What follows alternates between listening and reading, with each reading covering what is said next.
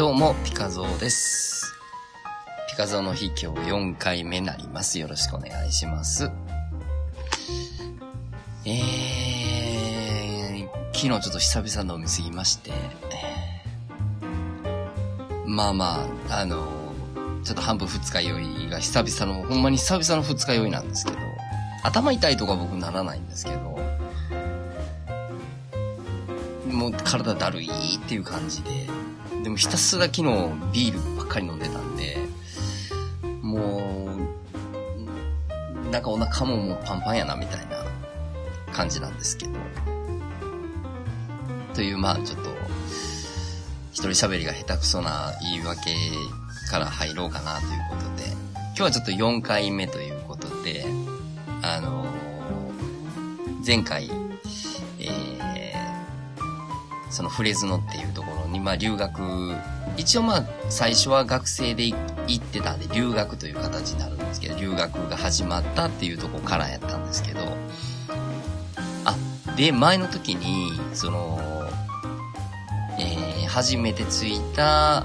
ホームステイ先のおじいちゃんが連れて行ってくれた、こう、えウェルカムディナーやで、みたいな感覚で連れてってくれたとこが、こう、ファーストフード店やったと。でそこの名前が、こう、キングバーガーって僕昨日言ってたんですけど、あの、バーガーキングってあるじゃないですか。もう日本は多分、僕が行った時はまだ日本なかったと思うんですけど、今多分もうあると思うんですけどね。僕が行ったとこはね、確かキングバーガーやったんですよ。そのなんか、そこにしかなさそうな、なかなか、うん、なかなかのとこやったんで、確かバーガーキングじゃなかったと思うんですけど、まあどっちでもいいんですけどね。まあそこがこう初めての夜やったっていうことで始まったんですけど、3ヶ月間ね、その、ホームステイ先でお世話になりながら、まあ、えー英語学校みたいなとこに通うわけなんですけど、あの、前回とかもね、話させていただいたと思うんですけど、本当に英語の絵の字も喋れなかったんで、まずね、その3ヶ月間の、あの、生活の中で、ホームステイなんで、こう、ルールみたいなのがあ、あるんですよ。例えばその水曜日に、え洗濯物は出してねとか、まあ、あの、ホームステイ先のおばあちゃんが、あの、洗濯してくれるんですけど、出してねとか、で夕食は6時から、あの、ですよとか、で、あの、まあ、僕その当時タバコは吸ってたんで、あの、もちろん二十歳超えて22で、23で行ってますから、もうタバコも酒もバンバンやってる時なんで、まあでも家では禁煙ですよとか、禁酒ですよみたいな感じやったんですけどね。まあ禁煙とかね、その禁酒とかっていうのは、まあお金もなかったんで、もちろんおじいちゃんも飲まない人なんで家にお酒ないんで、買いに行ったりもないから、まあなんとなくわかるじゃないですか。あの、なんかタバコをちょっと見せて、あ、外でって言われる、こう、ジェジェスチャー的なね。ただ、水曜日にこう、洗濯物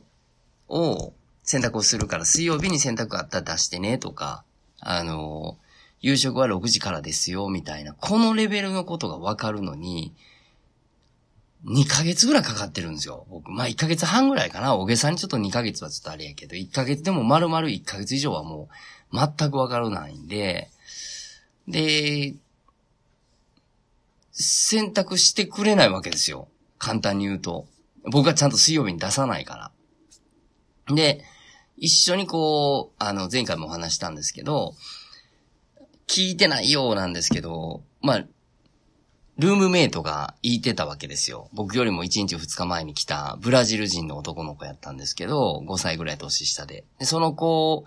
はやっぱりブラジルで、えー、スペイン語かな？ああ、ポルトガル語か。ポルトガル語、どちらにしてもアルファベットじゃないですか。だから、やっぱ英語を覚えるのがめちゃめちゃ早いんですよね。若いっていうのも、学生っていうのもあったんでしょうけど、多少勉強してきてきたのかわからないんですけど、でも、1日2日ぐらい前に来たっていうとこ、後で分かったんでね、それも。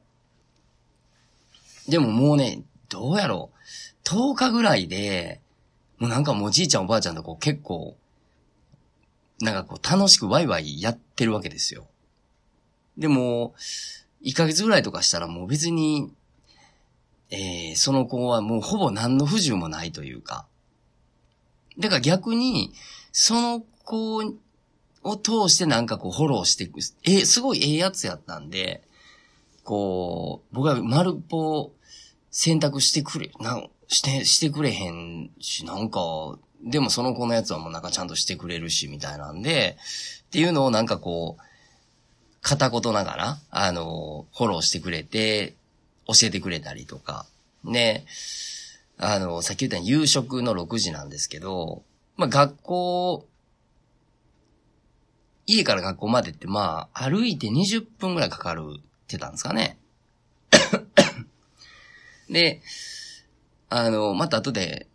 話しますけど、その、結果的にはね、日本の子いてたんですよ。やっぱり。あの、やっぱり安いっていうのを目的に来た人もちょろちょろいてたんで。ね。あのー、やっぱりね、日本人いてると日本人と喋りますよね。喋っちゃうんですよ。やっぱこう、あの、恋しいんで。で、学校終わってから、こうちょっとこう喋ったりとかしてると、まあそれでもね、もう、あの、中学生じゃないんでね、小学校は中学生じゃないんで、6時までに帰宅みたいな感覚はもうないっちゃなかったんで、まあ、6時過ぎてとか6時半とかぐらい、でももう僕のご飯がないみたいな。で、毎回6時まで過ぎて帰るわけじゃないんですけど、ある時とない時が要はあるわけですよ。で、僕ももう、考え良ければね、あ、時間とか決まってんのかなとかって思やいいんですけど、まあなんせ行きたてで、もういろんなことになれるのが大変なんで、で、その、ルームメイトの子はもう家族となんか僕が帰ったらワイワイ夕食食べてるとか、みたいな感じがなんとなく、あれ？これ日本人差別？みたいな。え、ご飯出ないの？みたいな、そんな感じで思ってたんですけど、結果まあ僕が6時にちゃんとルール守れてなかっただけのことで、まあそれが分かったんがまあ1ヶ月ぐらいかかったというだけのことなんですけど、まあでもそれをなんかこう、一緒のルームメイトのブラジル人の男の子が、まあ、片言とかこう、フォローしてくれる英語も全く僕わからないんですけど、なんとなくやっぱりこう、人間ってすごいもんで、あの、言葉わからなくてもなんかこう、聞き取ろうとかなんかこう、なんていうんですかね。あの、理解しようと思うと、わかるとこは分かったりするわけですよね、なんかね。まあまあ、そういう生活をまあしてまして。で、あのまあ、さっきも話しましたけど、まあ、日本人の子もパラパラいてたんで、まあ、なんとなくこう、日本人の子、授業はずっともちろん英語でとか、その、まあ、なるべく英語を、まずは覚えるためにっていうとこで来てるんで、喋ろうとは意識はしてるんですけど、やっぱり日本の子がいるとさっき言ったようにこう楽しいんで、まあ、遊びに行ったりとか、お金かかれへん遊びをいろいろこう、ね、あの、本当に学生に戻ったようにこういろいろしながら。で、まあ結果で言うと楽しかったのは楽しかったんですよ。3ヶ月。ただ、あのそういうこう規則正しいという生活をしてなかったもんですから、日本で行くまでですね。もう、まあその付き合いも含めてこう遊ぶの大好きやったんで、夜しょっちゅう飲みに行ってとかなんやっていうぐらいをしてましたから、お酒はほぼ飲まない。で、まあお金もないんで外食もしない。で、朝早く起きてこうね、2、30分かけて学校行ってまた帰ってきてみたいな。ものすごい逆に体は健康というか。で、ただ、その、まあ、時間通りに帰れなかったりとか、うんぬんかんぬんとかがあったりとか、まあ、自分的にはそんなに思ってなかったんですけど、結構やっぱりなんかこう、どんどんどんどん体がシェイプされていってたんでしょうね。で、3ヶ月ぐらいではちょっと僕も自分の中ではわからなかったんですけど、あの、まあ、そっからね、ちょっと話ずれますけど、半年後こう、一回僕日本に帰ってるんですよ。その先輩の、えっ、ー、と、ああ、うん、そうですね。先輩のなんかこう結婚式で、あの、前の会社の先輩の結婚式があったんで、まあちょっと、あの、半年後には一旦帰ってまた日本に戻ってるというか、まあ一週間ぐらい行ってたんですかね、その時。で、帰った時にね、僕全然それまでもう、そういう生活してて、なんか自分のことってあんまよくわからないですし、で、向こうで会った人たちは初めましてなんで、わからないでしょうけど、結果日本に戻って半年後には、あの、8キロぐらい落ちてたんですよね、体重が。だから帰ってきた時に、まあその当時ね、なんかこう、あの、世界を揺るがすようなこう病気が流行ってた時期なんで、もう完全にそれ戻ってきたらみたいな、ちょっとこう噂が立つぐらい、もう病気やから帰ってきたんちゃうかぐらいの。まあでも結果的に健康的な生活しすぎて体がこう痩せただけのことなんですけど、まあまあまあそんなこともあり、3ヶ月間はまあ本当にこう学生気分を満喫というか、で3ヶ月後ぐらい、2ヶ月経って3ヶ月目ぐらいからなんとなく、なんとなく本当にこう、あのもう、幼稚園のこう、以下ぐらいのレベルぐらいにちょっと意思疎通、言うてることがなんとなくわかるし、自分の伝えたいことがちょっとは伝わるかなぐらいのレベルぐらいまで行ってるときに、あのまあ、3ヶ月のパックというかプランですから、正直その3ヶ月終わったと4ヶ月目からなんか僕全く考えてなかったんで、あの、行く前に、その今、その当時彼女で今奥さんである、まあ、彼女にお金借りてまで行ってるぐらいですから、もう4ヶ月以降過ごしていくお金なんかないっちゃないんですよ。で、もちろん帰ることも考えてないんで、帰る分のチケット代とかそんなことももう一切考えずに行ったんで、で、3ヶ月が終わるまでぐらいに、あ、そういえば4ヶ月目からどうしようみたいな。あの、大きいプランとしては、まあアメリカで、ね、お金作って、こう、日本にあれするぞぐらいは思ってるんですけど、現実考えたら、来月かどうするぐらいの、そんなレベルやったんで、ただその辺はね、なんか、あのやっぱついてるというか、ラッキーなんやろなって自分でも思うんですけど、その3ヶ月、で、まあ終わるよっていう、まあ3ヶ月目が突入した3、まあ、2ヶ月半ぐらい経った時ぐらいに、その担当やった先生は、一応日本語も喋れるんですよ、その人唯一。他の先生英語だけなんですけど。唯一なんか日本、ちょっと日本フリークなとこがあって、日本の生徒さんが多いから日本語を喋れる白人の先生って意味じゃなくて、単純になんか日本のことが好きで、日本語ちょっと喋れるという白人の男の先生やったんですけど、その先生が3月、ちょうど僕が3ヶ月プランで終わる、あの、時に、えー、そこはまあフレズノっていう場所やったんですけど、ロスの方に、あの、で、また先生をすると、そこを辞めると、辞めてロスに行くっていうことを聞いたんですよ。その先生に直接やったか、なんか噂やったか忘れたんですけど。で、まあちょうどその2月末2、2ヶ月半ぐらい経って、3ヶ月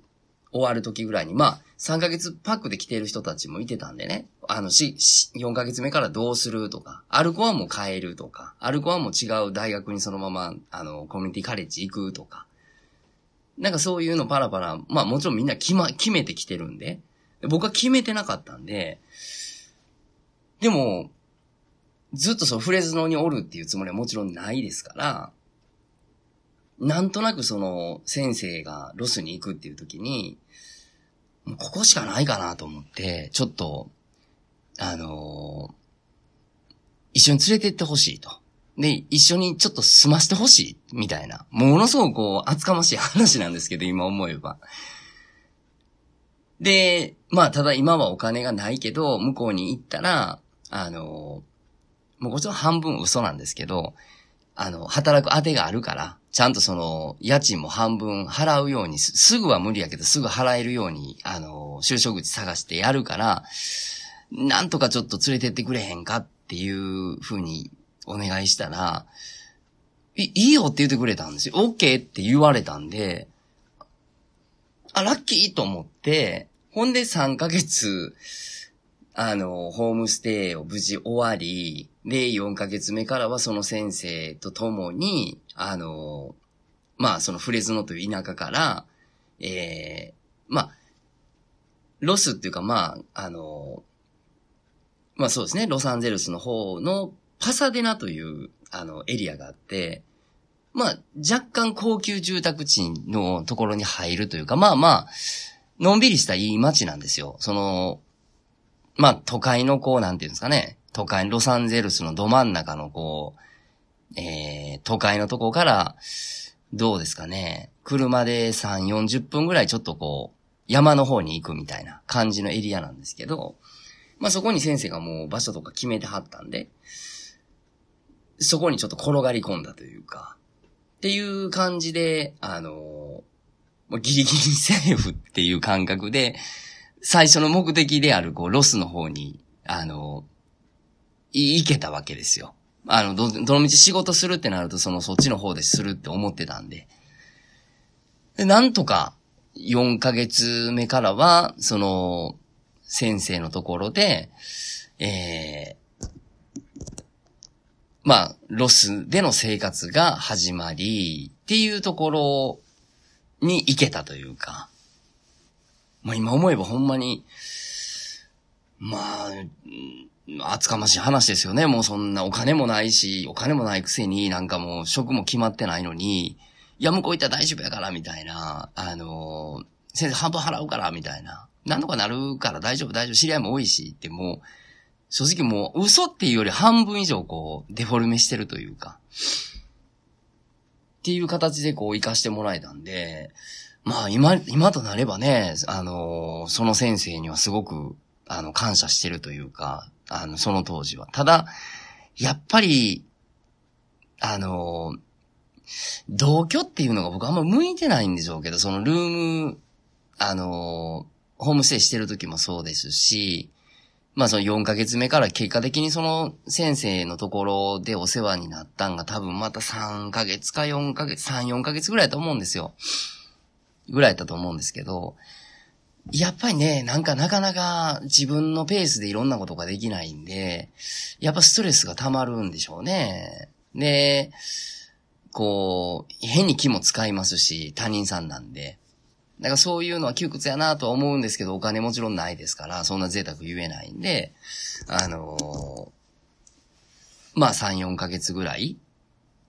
その先生と共にこう、あのー、済ましていただいたっていう部分で言うと、感謝せなあかんなと思うんですけどね。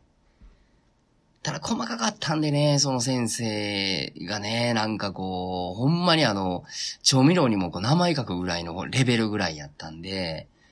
で、使わせてくれっていうのを声かけずに使ったらもう、使ったとかいう感覚とか、で、外に、向こうの文化的にはこう、洗濯も、あの、タンブラーとかコインランドリーでこうね、乾燥機で回すっていうのが普通なんですけど、